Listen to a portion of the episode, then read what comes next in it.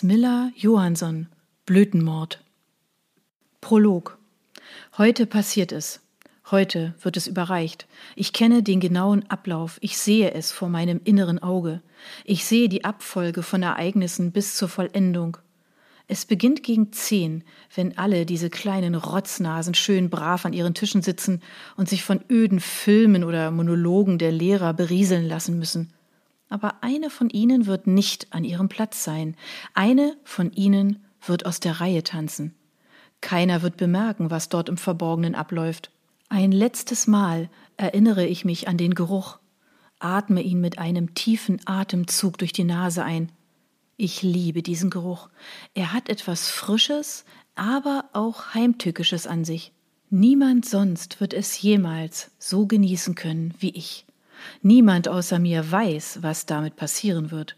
Es wird jemanden geben, der mir behilflich ist, und es wird jemanden geben, der das letzte Mal jemandem behilflich sein darf. Ich freue mich jetzt schon, es persönlich in Empfang zu nehmen. Später, wenn alles gelaufen und alle verräterischen Spuren beseitigt sind, wird jemandem auffallen, dass Janine Krause für fünf Minuten nicht an ihrem Platz saß. Doch es wird für das kleine Kind zu spät sein. Niemand wird sie mehr retten können. Sie steckt bereits bis zum Hals in Schwierigkeiten. Ich bin ihre einzige Hoffnung. Früher oder später wird auch sie es verstehen, werden ihre Eltern verstehen, dass ich sie gerettet habe, wenn nach einem normalen Tag keine Janine nach Hause kommt. Ihre Eltern werden eine Vermisstenanzeige aufgeben. Sie werden warten, warten, vergeblich warten. Sie werden alles in ihrer Macht Stehende tun. Die Polizei wird jeden einzelnen Schüler des Goethe-Gymnasiums befragen. Niemand von ihnen, egal ob Schüler oder Lehrer, wird etwas wissen. Niemand. Außer mir. Vielleicht werden Verdächtige festgenommen, aber die werden der Polizei nicht weiterhelfen können. Nach ein oder zwei Tagen werden sie Janine finden. Zu gerne wüsste ich, wer sie finden wird. Ein ahnungsloser Passant, eine Freundin oder ihre Eltern selbst? Ich wäre gerne dabei, wenn die Polizei ihren leblosen Körper aus der Elbe fischt. Aber ich bin nicht dumm. Ich bin kein einfältiges Schulkind. Ich weiß, dass sie jeden Passanten, jedes Auto, das langsam am Ort des Geschehens vorbeifährt oder anhält, genauestens unter die Lupe nehmen werden. Jedes Gesicht, das den Tatort aus der Schar der Schaulustigen heraus anstarrt. Trotzdem ist es geradezu verlockend, doch an den Ort des Geschehens zurückzukehren. Alles mit anzusehen. Stattdessen sitze ich hier, nippe an meiner Milch mit Honig untypisch für jemanden wie mich, und male mir diese schrecklich schöne Szenerie aus. Die Polizei wird jemanden von ihren Leuten bestimmen, der mit der schlechten Nachricht zu den Eltern des armen kleinen Mädchens gehen wird. Sie werden ihm die Tür öffnen und fragen, haben Sie unsere Tochter gefunden? Der Polizist wird diese Frage verneinen und ihnen die Wahrheit sagen müssen. Es wäre amüsant, in diesen Moment in einem Busch versteckt lauschen und alles mit anhören zu können, nur um das Entsetzen auf ihren Gesichtern zu sehen.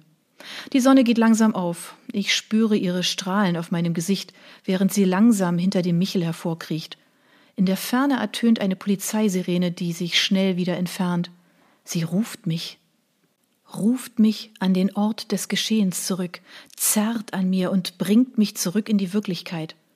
Aber noch will ich mich von diesen schönen Gedanken nicht losreißen. Auch wenn meine Gedanken der Wirklichkeit Platz machen müssen, sind sie noch zum Greifen nah, hier in meinem Kopf. Ja, heute ist der perfekte Tag. Heute beginnt es. Und ich werde endlich vollkommen zufrieden sein. Nur noch wenige Stunden trennen mich von meinem Ziel nach Jahren der Vorbereitung, nach Jahren des Wartens, nach Jahren hinter Gittern. Ich werde mit dem Produkt unseres genialen Plans endlich vereint sein. Und Sie werden wissen, dass ich wieder da bin, dass ich es geschafft habe, zurückzukehren, dass ich Ihnen erneut ein Schnippchen geschlagen habe. Beobachtung. 1. September, 9.23 Uhr. Es war ein warmer Septembertag. Die Sonne schien durch das halb verdunkelte Fenster und draußen zwitscherten die Vögel. Drinnen war es jedoch totenstill. Nur das Ticken der großen Wanduhr zerschnitt die Stille. Elia hob den Blick von seiner Klausur und sah aus dem Fenster. Warum konnte er jetzt nicht draußen sein? Konnte man Klausuren nicht auch auf dem Schulhof in der Sonne schreiben? Es gäbe dann zumindest niemanden, der sich über verbrauchte Luft beschweren konnte. Obwohl es bereits September war, hingen die Blätter noch in voller Farbe an den Bäumen. Sein Blick schweifte über den Hof hinüber zu der stark befahrenen Straße.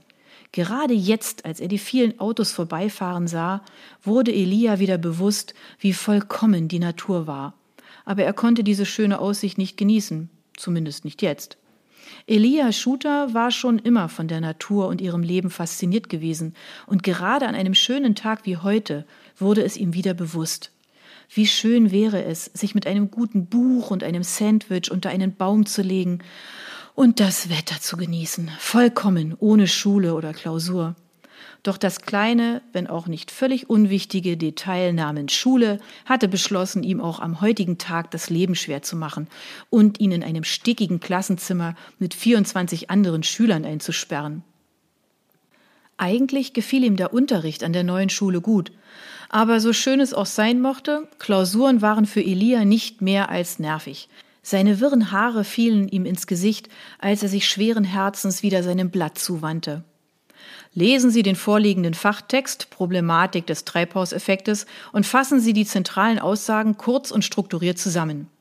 Unter dieser Aufgabenstellung hatte Elia bereits einen Haken gesetzt. Als er seinen Text überflog, kam ihm die eigene Antwort jedoch total fremd vor.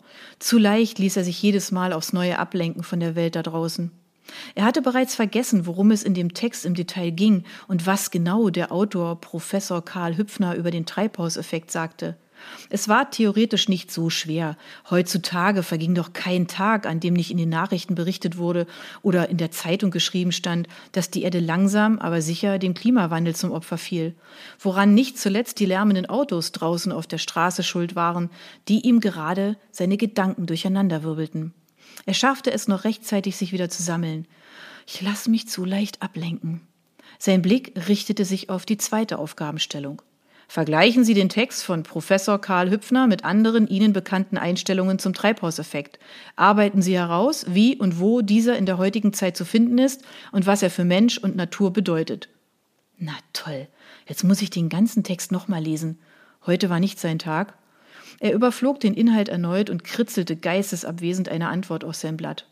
Normalerweise war Biologie sein Lieblingsfach, aber wenn die Sonne draußen so verlockend durch die Fenster schien, fiel es ihm schwer, sich auf so etwas Abstruses wie eine Klausur zu konzentrieren. Es war seine erste an der neuen Schule, und er wusste, dass er mit einer guten Note überzeugen konnte. Er fixierte die Uhr über der Tafel. Noch über eine halbe Stunde für die letzte Aufgabe. Seine Hand krampfte.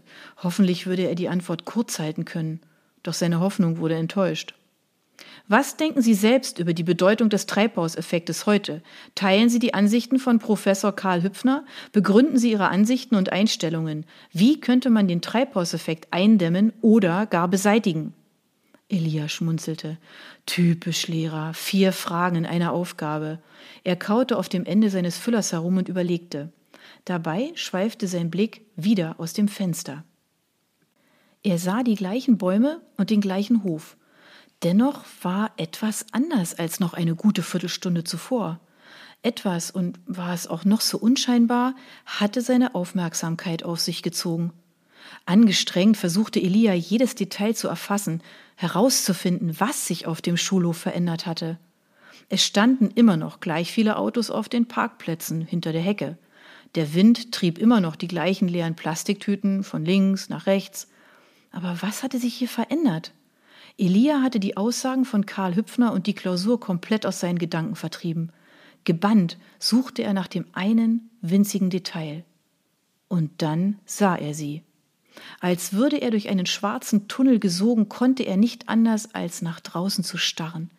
Alles um ihn herum schien in den Hintergrund zu treten, wurde von einem dumpfen Vorhang verschluckt, und die Szene vor ihm lief quälend langsam wie in Zeitlupe ab. So etwas hatte er bisher nur in schlechten Krimis im Fernsehen gesehen. Bei solchen, wo man mindestens nach zehn Minuten schon weiß, wer der Dieb oder der Mörder ist. Dieses Szenario jedoch war echt und passierte direkt vor der Nase einer ganzen Schule. Seltsam, dass offenbar er der Einzige war, der dieses Schauspiel bemerkte. Elia sah sich im Klassenzimmer um. Alle seine Mitschüler schrieben noch und ihr Biologielehrer las in der Zeitung. Kopfschüttelnd drehte er sich wieder zum Fenster. Ja, jetzt erkannte er die beiden Gestalten deutlicher. Sie standen im Schatten des Schulgebäudes, genau an der Stelle, wo die große Turnhalle und die Aula aufeinander trafen. Er selbst saß aber im zweiten Stock im Biologieraum genau gegenüber, dazwischen der gesamte Innenhof. Es war unmöglich, auf diese Distanz ihre Gesichter zu sehen. Eine Gänsehaut breitete sich auf seinen Armen aus und seine Nackenhärchen sträubten sich. Die zwei Personen hatten sich genau die richtige Ecke des Schulhofs ausgesucht, um unbemerkt zu bleiben. Fast unbemerkt. Elia erkannte nur, dass die eine Gestalt deutlich größer war als die andere. Bei der kleineren konnte er einen seltsamen hellen Fleck auf dem dunklen Jackenärmel ausmachen, der im Schatten des Gebäudes merkwürdig grell wirkte.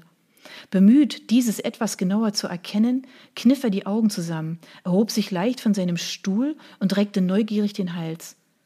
Nein, da war nichts auszumachen, er konnte beim besten Willen nicht mehr erkennen. Ein kalter Schauer lief Elia über den Rücken. Er beobachtete, wie die kleinere Gestalt der größeren einen silbernen Aktenkoffer überreichte. Der Koffer war schlicht, nicht von einem normalen Koffer zu unterscheiden, und Elia konnte auch nicht erkennen, ob er ungewohnt schwer war. Dennoch versuchte er sich jedes noch so kleine Detail einzuprägen. Und wieder fiel sein Blick auf diesen merkwürdigen Fleck auf der schwarzen Jacke. Die Personen schüttelten sich die Hände und trennten sich. Die Übergabe war nicht sonderlich spektakulär gewesen, sie wirkte surreal, wie sie am helllichten Tag auf dem Schulhof eines Gymnasiums stattgefunden hatte. Elias Neugier sprang trotzdem darauf an.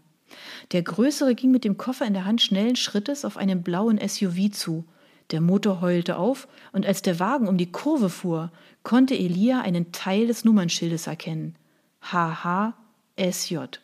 Die darauffolgenden Zahlen sah er nicht mehr. Elia schaute dem Wagen hinterher, bis er hinter der grünen Hecke verschwand. Gerade noch rechtzeitig sah er zurück zu der im Schatten liegenden Ecke. Die kleinere Gestalt erhob sich aus der Hocke und eilte ins Schulgebäude zurück.